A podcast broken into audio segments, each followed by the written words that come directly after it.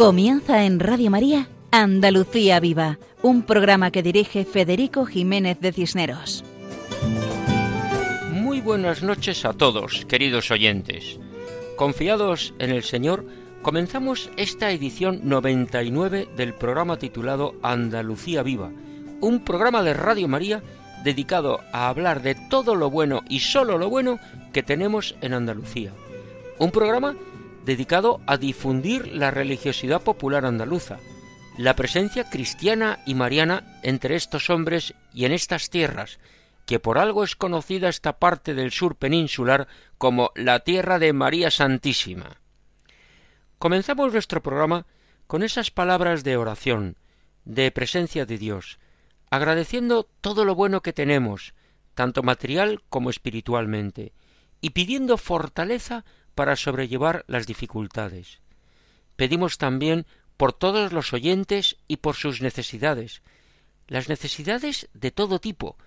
Pedimos especialmente por los más necesitados, por los pobres, los marginados, los descartados, por los que tienen carencias materiales y sobre todo por los que carecen de amor y de cariño, que se sienten solos y abandonados. Pedimos a Dios que mueva los corazones de todos, para que seamos las manos y los pies de Dios, que es amor, y para que seamos testigos del amor de Dios siempre, en todo momento y en todo lugar. Pedimos también por los enfermos, los ancianos, los niños antes de nacer, bueno, por todos los que necesitan cuidados especiales. El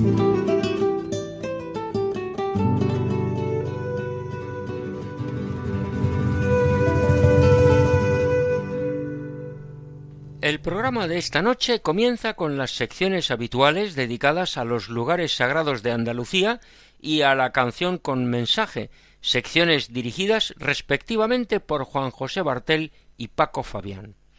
En la segunda parte del programa escuchamos a Javier Taberner, que nos explica la historia de la capilla de la adoración eucarística perpetua que se ha inaugurado recientemente en Málaga y que es la que hace el número nueve de las abiertas en tierras andaluzas.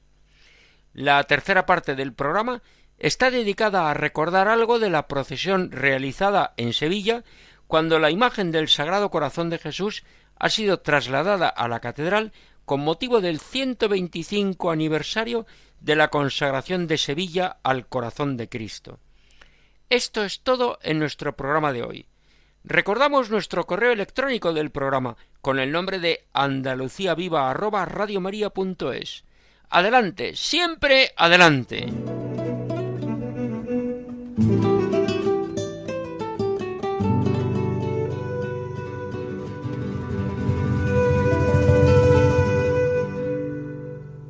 Algunos oyentes preguntan por nuestros colaboradores habituales. Pues bien, algo diremos sin entrar en detalles. Juan José Bartel es padre de familia numerosa y está dedicado a su trabajo profesional. Dios le ha concedido una magnífica voz muy radiofónica y colabora desde los comienzos de este programa Andalucía Viva. Primero llevaba una sección dedicada a lugares con nombre religioso, poblaciones principalmente, y actualmente lleva otra sección dedicada a lugares sagrados de Andalucía, donde explica iglesias, santuarios, ermitas, monasterios, etc. Pero recordando la sección de nombres cristianos dedicada a las poblaciones con nombre religioso, resulta interesante conocer la cantidad de lugares andaluces que tienen nombre religioso. Desde San Fernando en Cádiz a San Juan del Puerto en Huelva, pasando por Santa Eufemia en Córdoba y Santa Fe en Granada, San Juan de Analfarache en Sevilla, Cabra del Santo Cristo en Jaén, Santa Olalla del Cala en Huelva, Valencina de la Concepción en Sevilla, la Línea de la Concepción en Cádiz, Santa Elena en Jaén, Santa Cruz de Marchena en Almería, las Cabezas de San Juan en Sevilla, el puerto de Santa María en Cádiz, Cuevas de San Marcos en Málaga, Santo Tomé en Jaén, Santa Ana la Real en Huelva, Santa Ella en Córdoba, Santa Fe de Mondújar en Almería, Villanueva de San Juan en Sevilla, Villanueva del Rosario en Málaga y Villaluenga del Rosario en Cádiz, y así podemos seguir enumerando tantos y tantos municipios andaluces con nombre religioso en todas las provincias. Esta sección estuvo en antena durante muchos meses, hasta que fue sustituida por otra que es la actual. La actual está dedicada a los lugares sagrados de Andalucía, y hemos recorrido ermitas, santuarios, conventos, monasterios, basílicas, iglesias y otros muchos lugares donde hay presencia religiosa. Pues ahora escuchamos los acordes que introducen a la sección.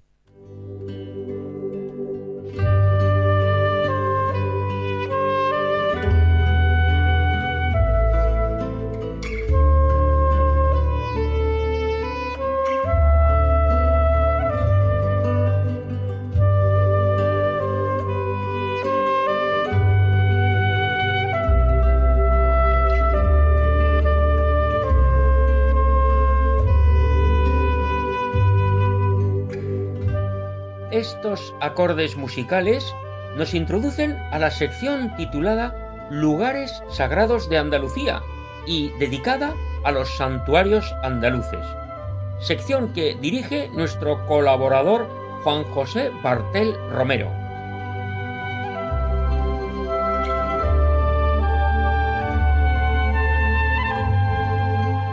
Hola amigos de Radio María.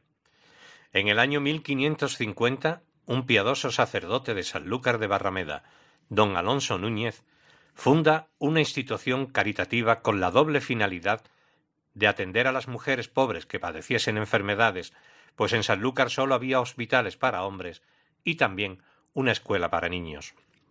Fundó la Hermandad de San Pedro y enroló en ella al clero sanluqueño. Murió en 1591 y su obra declinaba ya cuando en el año 1608 tuvo lugar el milagro del aceite de la Virgen de la Caridad, y fue precisamente a la capilla de San Pedro a la que decidieron los duques de Medina Sidonia el traslado de la imagen de la Virgen, lo que se hizo con gran solemnidad. Pero los duques quisieron agradecer a la Virgen el favor de la curación con una clara muestra de gratitud, y para ello decidieron la refundación del hospital y la construcción de un templo bello y capaz para la imagen. Este templo fue encargado al insigne Alonso de Vandelvira y sin dilación, el 12 de agosto de 1612, ya fallecida la duquesa, fue bendecido solemnemente por el entonces obispo de Sevilla, fray Francisco de Vera. El templo en su origen fue dedicado a Santa Ana en memoria de la duquesa, pero como se construyó para albergar a la Virgen de la Caridad y ésta fue colocada en el suntuoso retablo mayor, Pocos conocen su titular y es conocido como Santuario de la Virgen de la Caridad. El templo es de buenas proporciones y magnífica arquitectura, en el típico clasicismo de los Vandelvira. Predomina el ladrillo y la mampostería, aunque las portadas, el campanario, la cubierta y los enmarques de ventanas están realizados en cantería.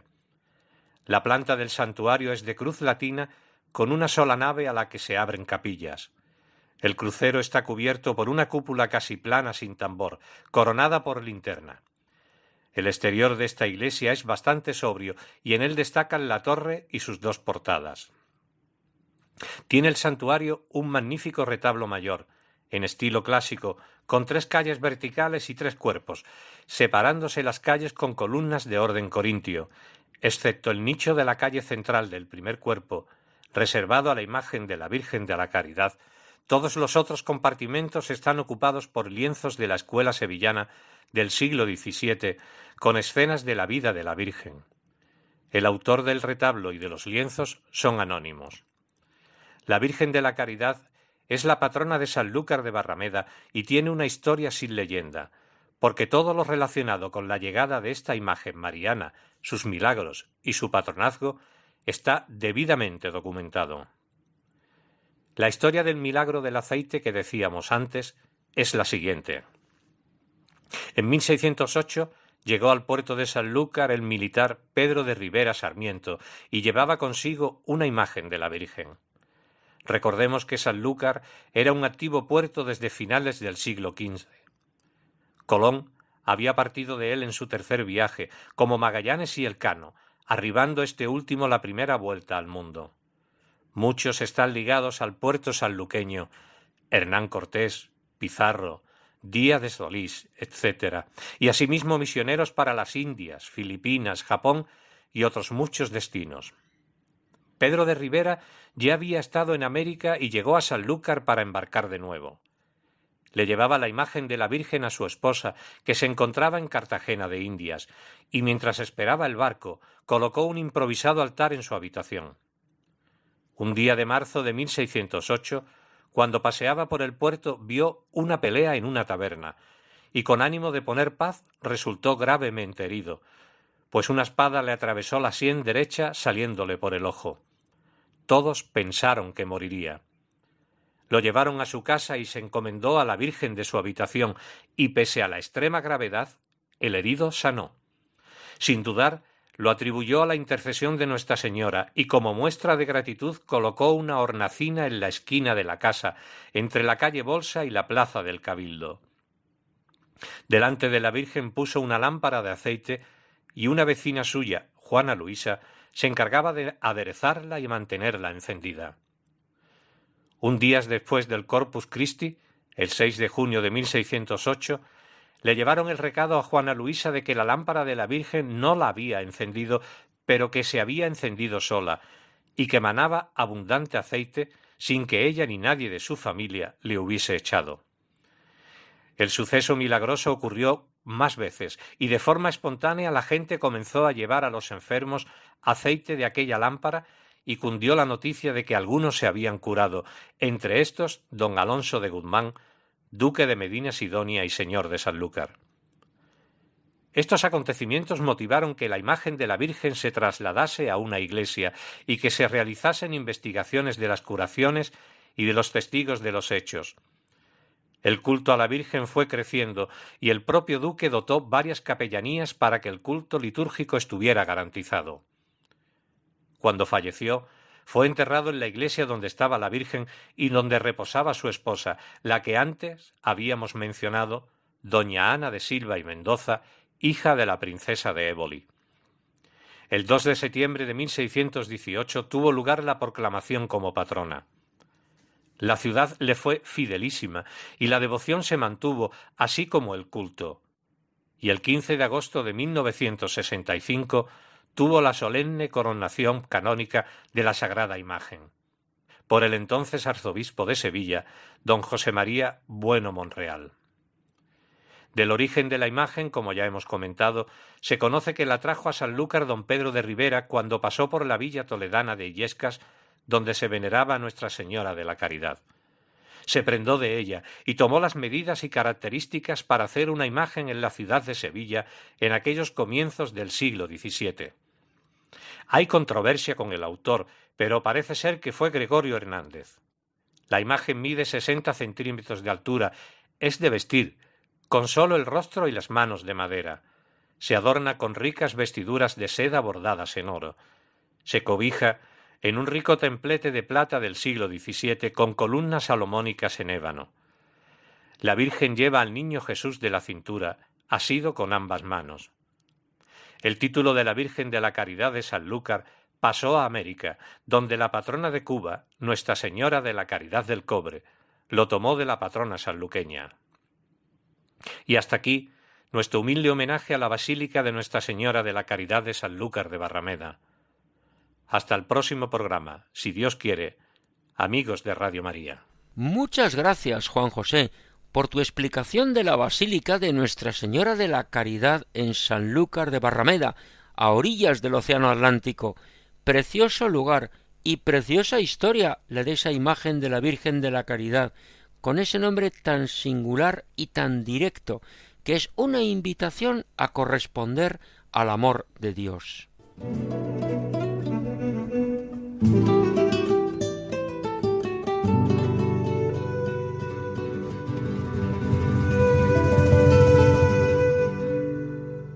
Pasamos ahora a la segunda sección del programa de hoy, la titulada Canción con mensaje.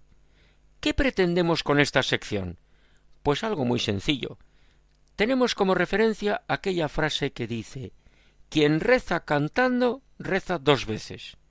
Muchas veces nos encontramos con canciones sencillas, pero que hablan de la belleza, de la verdad, del amor, de lo hermosa que es la naturaleza.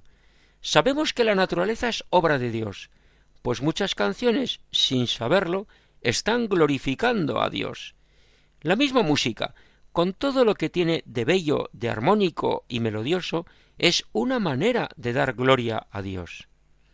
La sección dedicada a canción con mensaje se tituló primero De lo humano a lo divino, porque ciertamente la música eleva nuestro pensamiento. Ahora la sección tiene el nombre que hemos dicho de canción con mensaje, porque toda canción tiene mensaje, y si no es toda canción, pues casi toda. Esta sección la lleva desde los comienzos del programa Paco Fabián, un entusiasta de la música flamenca, profesor de guitarra desde hace muchos años, y que, con su, y que con su alegría natural nos ayuda programa tras programa. Esa alegría que tiene su fundamento en saber que Dios me ama y quiero corresponder al amor de Dios. Paco Fabián, el entusiasta intérprete y guitarrista, nos trae ahora su colaboración. Adelante, Paco, que todos los oyentes escuchen cómo suena Andalucía.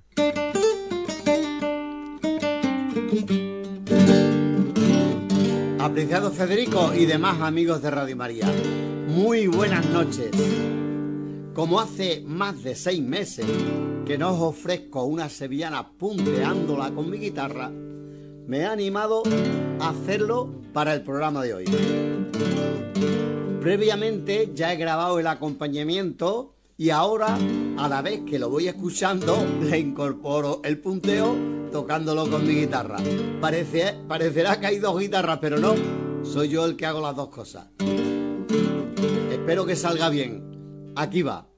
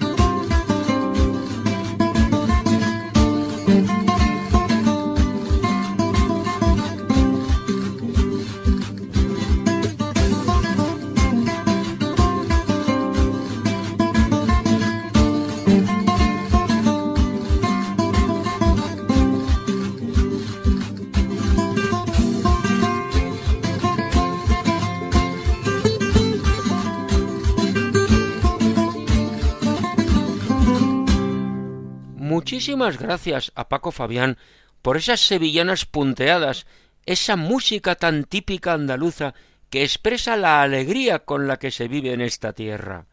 Tierra de María Santísima, pues sí. Hay una frase que dice a Jesús por María, para expresar que la Virgen, que es madre de Jesús, lleva a todos a donde está Jesús. ¿Dónde está Jesús? Sabemos que en muchos sitios, pero donde está presente en cuerpo, sangre, alma y divinidad es en el Santísimo Sacramento del altar, en la Eucaristía, en la sagrada forma. Pues ahí, ahí vamos. En esta tierra andaluza se abrió la primera capilla de adoración eucarística perpetua en un lugar llamado Cancelada, en el municipio de Estepona, en la provincia y diócesis de Málaga. Pues mira por dónde que hace muy poco se ha abierto otra capilla en Málaga capital, en la capilla de Nuestra Señora del Carmen en el barrio de Welling. Para conocer esto, contactamos con Javier Taberner, a quien damos la bienvenida a este programa y pedimos que él mismo se presente. Adelante, Javier. Soy Javi Taberner, soy de Valencia, eh, ahora actualmente estoy trabajando en Madrid. Y bueno, yo soy colaborador del padre Justo Lofeudo, que él es misionero de la Santísima Eucaristía, cuyo carisma es promover la adoración perpetua. Por, España y por, todo el mundo. Él ha promovido en México, en Italia, en Polonia, en Rumanía, en Croacia. Bueno, es un apóstol insaciable. Entonces, hace 10 años se inauguró la adoración perpetua en Valencia. Yo estuve colaborando con él y me propuso si quería ayudarle. Y bueno, y le dije que sí, encantado, y desde entonces pues colaboro con él. Y bueno, surgió la posibilidad de, Málaga, yo entonces residía en Granada. Y nada, pues ahora estando en Madrid, mi trabajo me permite bajar los fines de semana y bueno, ahí hemos hecho el trabajo del fin de semana y, este, y esta es mi presentación. Pues muchas gracias, Javier, por tu presentación.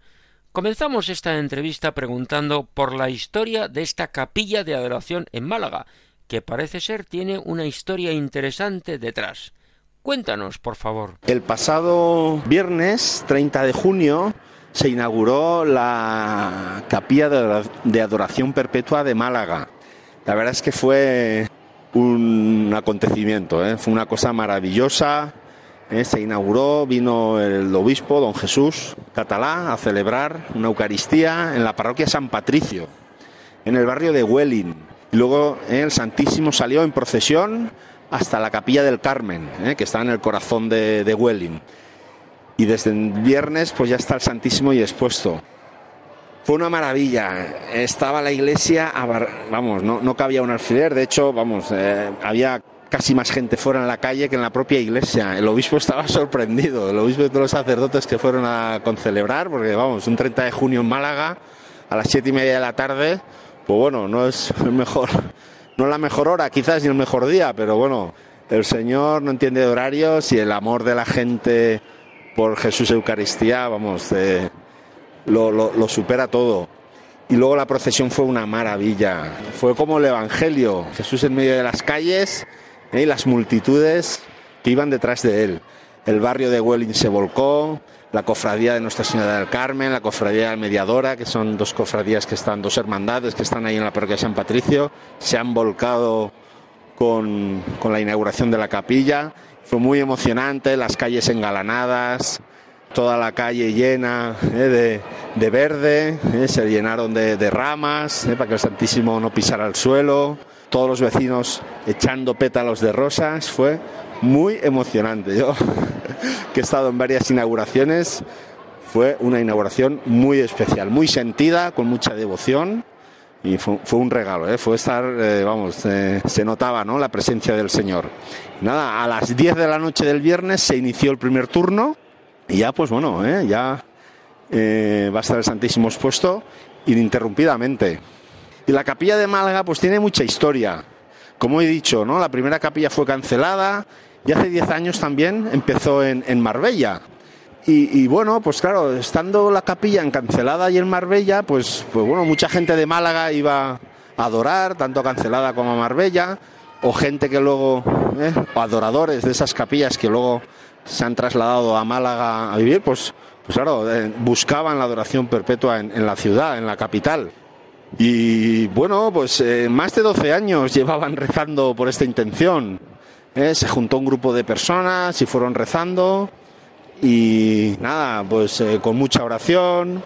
Habían dificultades porque no había un sitio adecuado, pues no se encontraban tampoco gente suficiente. Pero bueno, gracias a Dios el Señor pues lo ha ido abriendo todas las puertas y en este año prácticamente pues ya nos pusimos a trabajar y entonces la misión para tener una adoración perpetua pues hay que encontrar primero el sitio, que en Andalucía es complicado porque muchas capillas pues la tienen cofradías y claro, se busca un sitio que sea exclusivo para la adoración perpetua, para no estar retirando el Santísimo cada, eh, cada X tiempo, sino que sea un lugar exclusivo.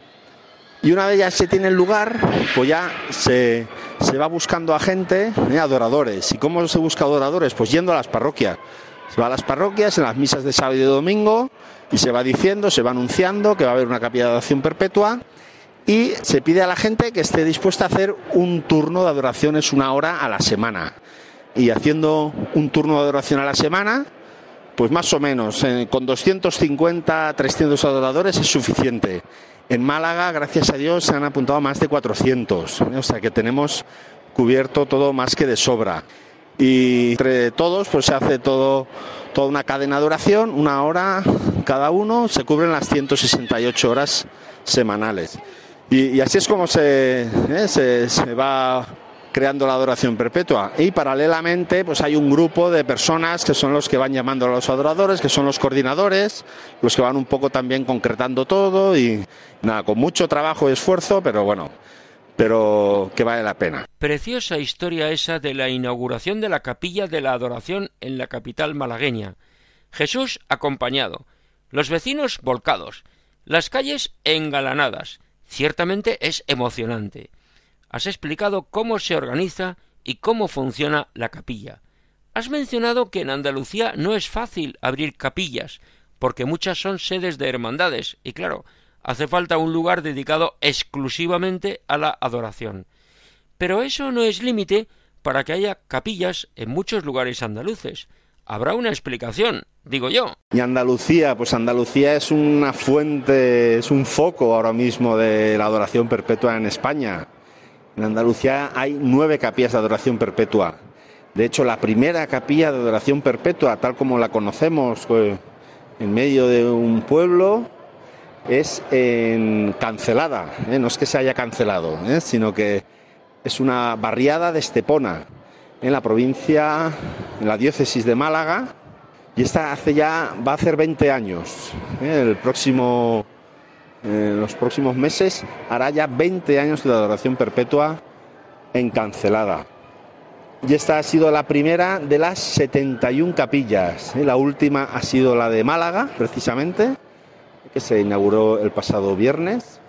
Y como digo, es un foco, eh, tres capillas de adoración perpetua en la diócesis de Málaga, dos capillas eh, que son Cancelada, Marbella y Málaga, dos capillas en Córdoba, en la capital y en Lucena, dos capillas en la provincia de Cádiz, en Jerez de la Frontera y en San Fernando, Sevilla también tiene ¿eh? la, adoración perpetua, ahí en Plaza Nueva.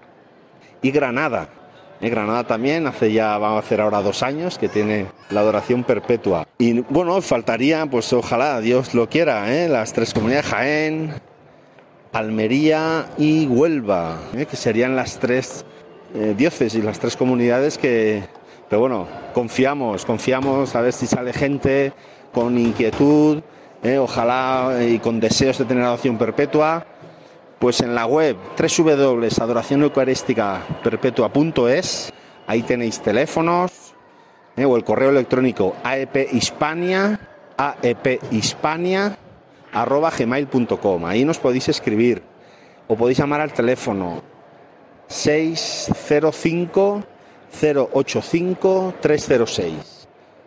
60 50 85 306. Si alguien tiene eh, ve que en su ciudad no hay, en su comunidad, oye, pues eh, nosotros podemos ayudarles a promover la adoración perpetua. Efectivamente, en esta región hay ahora mismo nueve capillas de adoración eucarística perpetua. en el Monasterio de las Mínimas en Jerez de la Frontera, en la Residencia de Ancianos de San José en San Fernando, en la Capilla de la Divina Misericordia de la Parroquia de Nuestra Señora de la Consolación en Córdoba, en la Iglesia de la Virgen del Valle de la Parroquia de la Sagrada Familia en Lucena, en la Iglesia del Sagrario de la Catedral en Granada, en la Parroquia del Purísimo Corazón de María en Cancelada, en el Santo Cristo del Calvario en Marbella, en la Capilla de San Onofre en Sevilla, y esta última de la Capilla de Nuestra Señora del Carmen en el barrio de Welling en Málaga.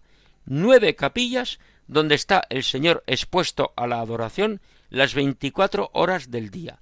Formidable. A ver, que quería un poco lo, de Andalucía y tal lo voy a dejar para otro audio. Quería comentar una nota también propia de la adoración perpetua es el silencio.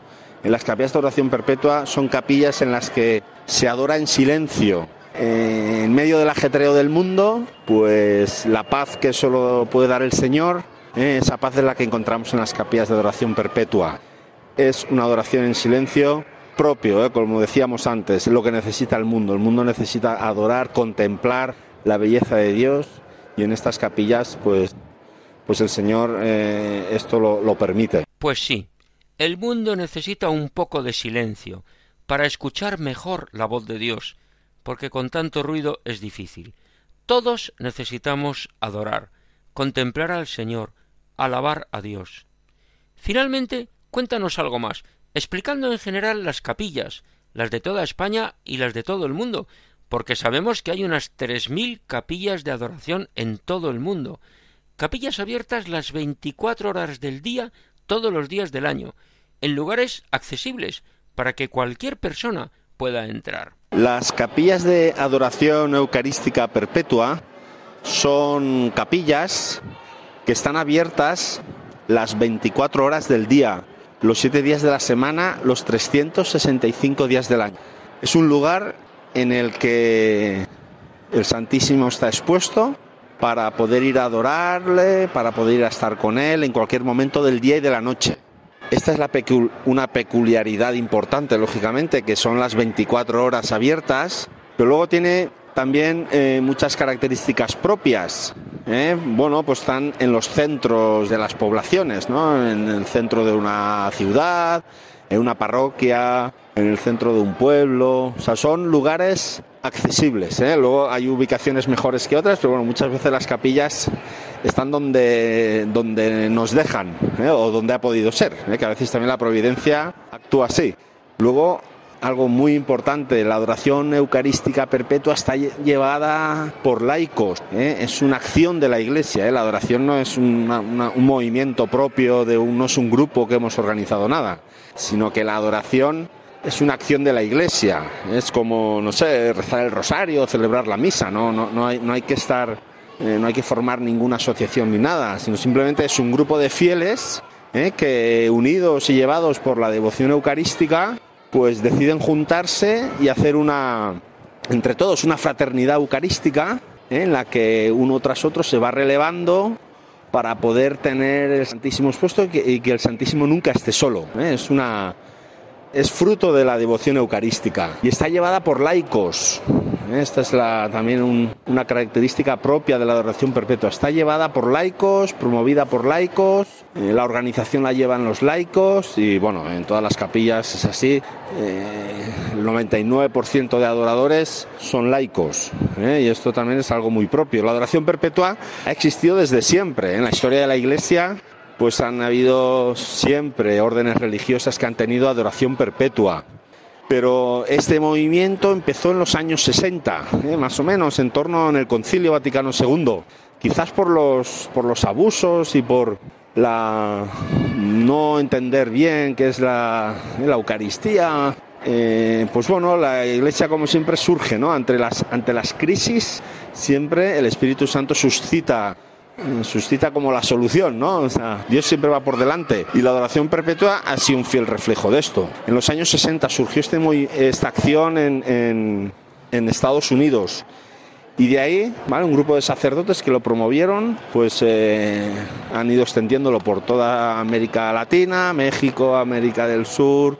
Luego también un punto fuerte ha sido Filipinas, Corea del Sur, por ejemplo.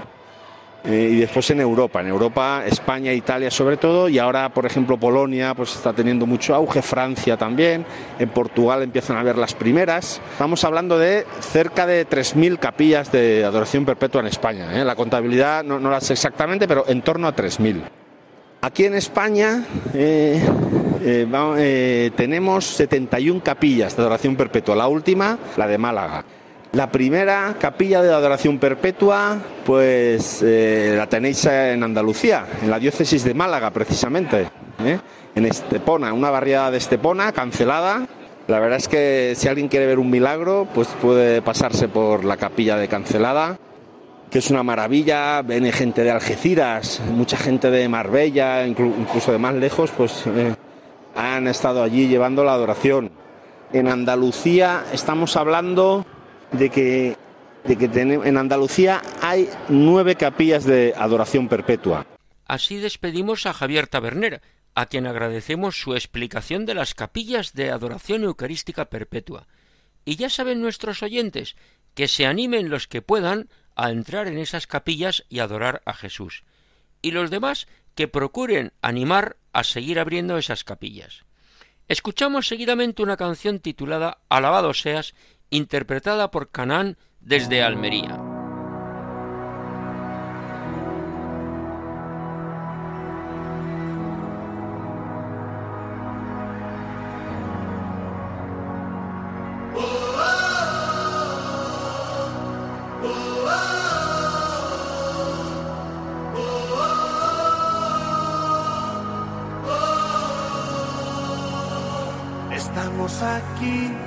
Reunidos en tu nombre. Toda la tierra unida cantará. Con mi corazón y mi voz, nueva evangelización, yo daré, yo daré, alabado sea.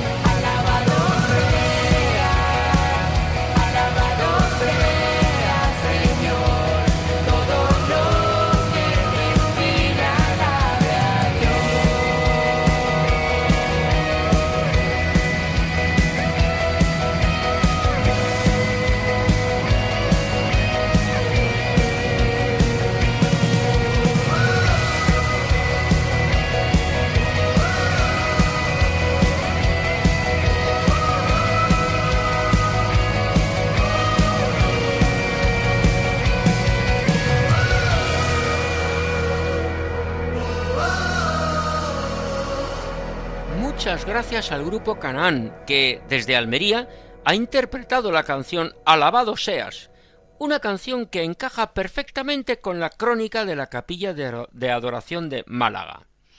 Relacionado con la adoración, vamos a hablar algo del corazón de Cristo, que ha sido definido por los papas como la quinta esencia del cristianismo, lo esencial, lo central. En un programa anterior hablamos de la celebración del 125 aniversario de la consagración de Sevilla al Sagrado Corazón de Jesús, realizada por el entonces arzobispo, después cardenal, Monseñor Marcelo Espínola. Corría el año 1898. Pues bien, hace 25 años, en el año 1998, se celebró el centenario de la consagración. Con ese motivo, la imagen del Sagrado Corazón que se venera en la parroquia de la Concepción Inmaculada en el barrio sevillano de Nervión fue trasladada procesionalmente a la catedral. Ahora, veinticinco años después, con motivo del 125 aniversario, la misma imagen ha repetido el traslado procesional desde su templo a la catedral y regresó a su templo una semana después. Estuvo todos esos días en la catedral recibiendo la visita y la veneración de miles de sevillanos, y muchos han observado un aumento de la devoción al Sagrado Corazón de Jesús como consecuencia de esta visita a la catedral y de esta renovación de la consagración. Verdaderamente el Señor se sirve de cualquier medio para acercarnos a su corazón. Muchas personas han acompañado al corazón de Jesús en la procesión y todos coinciden en que ha sido emocionante, porque la imagen realiza todos los años una procesión por las calles de su feligresía, pero muy excepcionalmente cruza la ciudad hasta el centro, hasta la sede catedralicia. Y algo que resaltar es que a lo largo de la procesión se rezaron diversas oraciones, especialmente de reparación, porque la reparación está muy relacionada con la devoción al corazón de Jesús. Ahora contamos con la participación de Javier Escudero, secretario de la Cofradía del Sagrado Corazón, a quien hemos pedido que haga una pequeña crónica para todos los oyentes de Radio María. Bienvenido a nuestro programa, Javier. Mm, bueno, se me pide que haga una crónica eh, sobre los recientes actos de, que se han celebrado en Sevilla con motivo de la, del 125 aniversario de la consagración de su archidiócesis al Sagrado Corazón de Jesús. Bueno, he de decir que para nuestra cofradía han sido días de, mucho esfuerzo, de mucho trabajo, pero también de una satisfacción enorme por el resultado de, de cómo ha ido todo, que creo que todo ha salido como habíamos pensado. Bueno, era una efeméride muy importante para la archidiócesis y para nosotros como cofradía tenía el antecedente de hace 25 años, que los que celebramos el centenario de la consagración primera que hizo el beato Marcelo Espínola eh, al Sagrado Corazón de Jesús, a la que a cuya diócesis que él regentaba, pues dedicó eh, en ese año 1898. Cuando pasaron 100 años, nuestra cofradía pidió al entonces arzobispo de Sevilla, el cardenal amigo Vallejo, que pudiéramos celebrarlo en la catedral eh, solemnemente y fuese un acto de renovación de esa consagración. Y así fue. Eh, hace 25 años se celebró en la catedral un gran acto eh, con una gran asistencia que aglutinó a, a todas las personas, instituciones, grupos, movimientos de la Iglesia que de alguna manera pues seguían esa espiritualidad del Sagrado Corazón de Jesús. Y 25 años después pues pensamos que por qué no se podía volver a, renovar, dado que bueno, ya venían nuevas generaciones de jóvenes y con ese espíritu, con ese ánimo lo hemos hecho.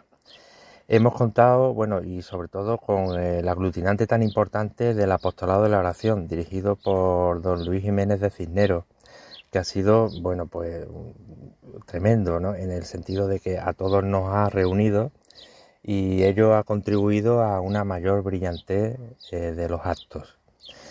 Eh, ¿En qué consistieron estos actos en el pasado mes de junio?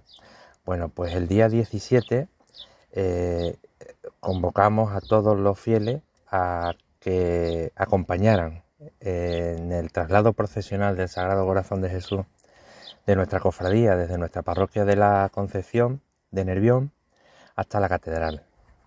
Bueno, pues aquello superó todas nuestras expectativas, puesto que mm, el acompañamiento fue masivo, eh, hubo un gran fervor en las calles, eh, la gente acompañaba y seguía al Señor, gente mayor, gente joven, y, bueno, realmente nos quedamos muy sorprendidos y sobre todo nos, dio muchísima alegría comprobar cómo eh, la gente pues sigue a Jesucristo, ¿no? Y, tiene ese, ese ansia por, por, seguirlo, por y todo lo que eso significa. Bueno, eh, llegamos a la catedral esa noche, el Señor se quedó y al día siguiente, el domingo día 18, pues se celebró el acto central que fue una Eucaristía que afortunadamente congregó a muchísima gente. Ya sabemos que la catedral es grande, pero la catedral se llenó para eh, hacer esa ofrenda al Señor de nuestra propia consagración,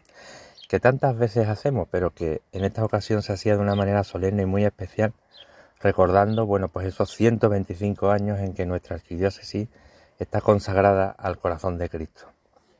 Y eso pues congregó a muchísima gente de muchísimos lugares, de toda nuestra archidiócesis, hermandades y cofradías, grupos, eh, no sé, movimientos religiosos, religiosas, en fin.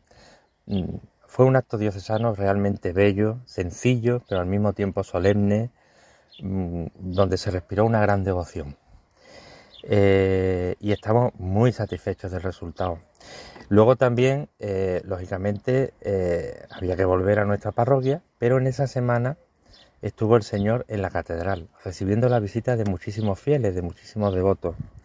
También muchos turistas, porque eh, la catedral, como todos sabemos, eh, es un entorno muy turístico y hay gente de todos los países del mundo. Y bueno, podríamos enumerar infinidad de anécdotas con personas de muchísimos países que contemplaban la imagen del corazón de Cristo, que como todos sabemos se entiende muy bien en, fuera de España también, ¿no? En toda la, el mundo y toda la Iglesia Universal. El viernes 23 eh, emprendimos el camino de vuelta eh, con el acompañamiento de muchas hermandades de la diócesis. Nosotros quisimos que esa vuelta centrarnos más en el homenaje que las hermandades y cofradías pudieran ofrecerle al corazón de Jesús. Y así fue. Eh, nos acompañaron muchas hermandades con sus estandartes de manera corporativa Salimos por la puerta de San Miguel, llegamos hasta el monumento de la eh, Purísima, de la Santísima Virgen, en su dogma de la representada en el dogma de la Concepción Inmaculada de la Plaza del Triunfo y allí bueno pues hicimos una oración a la Virgen como digo eh, a sus pies. Luego continuamos por la calle Miguel de Mañara San Gregorio y al llegar al Consejo General de Hermandades y Cofradías pues todas las hermandades pues se desplazaron hacia los lados, hicieron un pasillo por donde pasó el Señor y allí toda junta, eh, con la Junta Superior del Consejo, hicimos una oración al Sagrado Corazón de Jesús. Seguimos por la calle San Fernando, los jardines de Murillo. Al llegar al puente de San Bernardo, los bomberos pues esperaban al Señor con sus luminarias. Bueno, pues quedó un momento de verdadera belleza y, nosotros pensábamos que bueno, que la procesión ahí por las altas horas, que ya era una hora tardía y demás, pues iba a ir aminorando, pero no, que va, ni mucho menos. El Señor fue acompañado todo el tiempo hasta el final, entró alrededor de la una de la madrugada en la parroquia y fue acompañado de muchísimos fieles y de muchísimos devotos. Bueno, pues eh, he de decir que la satisfacción de la hermandad ha sido plena creo que hemos logrado eh, eh, que en Sevilla bueno pues se contemple esta espiritualidad tan importante que es del corazón de Jesús de una manera externa de una manera popular pero también aglutinando y congregando a todas las personas que cada día de manera sencilla pues están consagradas a él. Estamos muy agradecidos como digo al apostolado de la oración verdadero aglutinante de toda la familia del corazón de Jesús a distintas hermandades, grupos, movimientos de la Iglesia que han participado, al Cabildo Catedral, que nos ha acogido y, ha contribuido con su personal, con todas las personas que hacen que la catedral pues todos los días eh, vaya adelante, pues eh, le, tenemos que dar las gracias porque ha sido verdaderamente, han sido verdaderamente unas vivencias extraordinarias. También a la curia de Cesana y por supuesto a nuestro pastor, el arzobispo Monseñor José Ángel Saiz Meneses, que ha sido quien ha proclamado esa consagración, quien la ha llevado a efecto en nombre de todos, bueno, o conjuntamente con todos, y ha sido una verdadera eh, preciosidad, una verdadera un momento de verdad de muchísima, de muchísimo fervor, y que nosotros agradecemos al Señor de que, de que todo haya salido tal como lo habíamos pensado. En fin, espero que os sirva toda esta, todo este testimonio y, como todos los que bueno, somos tan amantes del Sagrado Corazón, no me queda otra que terminar con, con un Sagrado Corazón de Jesús. En vos confío. Efectivamente, Sagrado Corazón de Jesús, en vos confío. La jaculatoria milagrosa, la que tanto ha fortalecido en momentos de debilidad, la que tanto ha confortado en momentos de abandono. Muchas gracias a Javier Escudero, secretario de la Cofradía del Sagrado Corazón de Sevilla, por esta crónica tan preciosa. Mencionaba Javier a las muchas personas que acompañaron la imagen en la procesión. Bien, pues ahora contamos con la colaboración de una de ellas, Pepa Estevez, nombre conocido para nuestros oyentes porque además es voluntaria de Radio María ya que también un grupo de voluntarios de esta emisora participaron en la procesión acompañando al corazón de Jesús y rezando. Adelante, Pepa. Soy Pepa, voluntaria de Radio María, y el 17 de junio, con un grupo de voluntarios, fuimos a acompañar al corazón de Jesús desde la iglesia de la Concepción de Sevilla, cita en la gran plaza de la ciudad, en su 125 aniversario de la consagración de, a Sevilla del Corazón de Jesús. Quedamos citados a las 19.30 y salimos sobre las 8 de la tarde para llegar a las 12 de la noche a la catedral. Iban muchas personas acompañándolo a la imagen del corazón de Jesús, una imagen preciosa del corazón de Jesús. Parecía que, que estaba en presencia, estaba vivo. Era mm, una oportunidad para nosotros hacer esa peregrinación acompañándole. Fuimos cada, cada uno con un cirio por las calles. Para nosotros, eh, todos en fila a la derecha y, e izquierda, la banda de música detrás, parecía como en Semana Santa. A lo largo del itinerario mucha gente esperando al corazón de Jesús, emocionada, rezándole con gran devoción. Para nosotros fue una buena experiencia. Antes de oscurecer por la tarde, encendimos los cirios durante todo el camino hasta llegar a la catedral. A pesar del calor, ese día corría una brisa que, nos ayudó a, a, llevar mejor el camino. No nos lo podíamos creer, parecía que, que lo había hecho, que lo había hecho el corazón de Jesús para que llegáramos bien a la catedral. Y estoy segura de que así fue.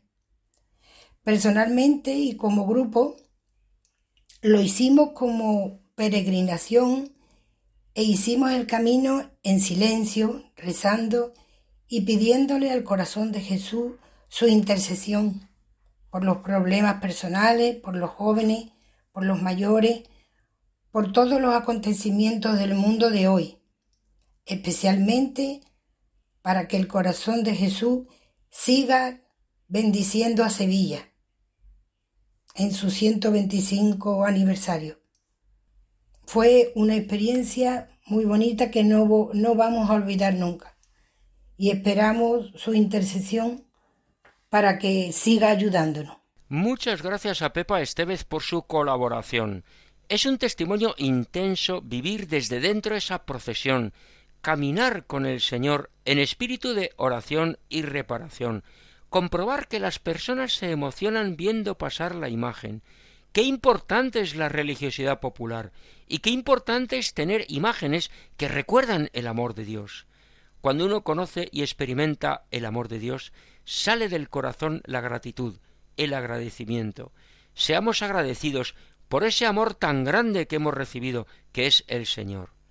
Así llegamos al final del programa de hoy, dando las gracias a todos los que han colaborado y han hecho posible que hayamos estado compartiendo este tiempo con nuestros oyentes. Oyentes a los que invitamos a que sigan escuchando la programación de Radio María. Oyentes a los que recordamos que volvemos a encontrarnos aquí, en esta emisora, dentro de quince días, el lunes 24 de julio a la una de la madrugada, una hora menos en Canarias, si Dios quiere. Ya saben, seguimos a su disposición en el correo electrónico andaluciaviva@radiomaria.es. Nuestros mejores deseos, muy buenas noches y que Dios bendiga a todos.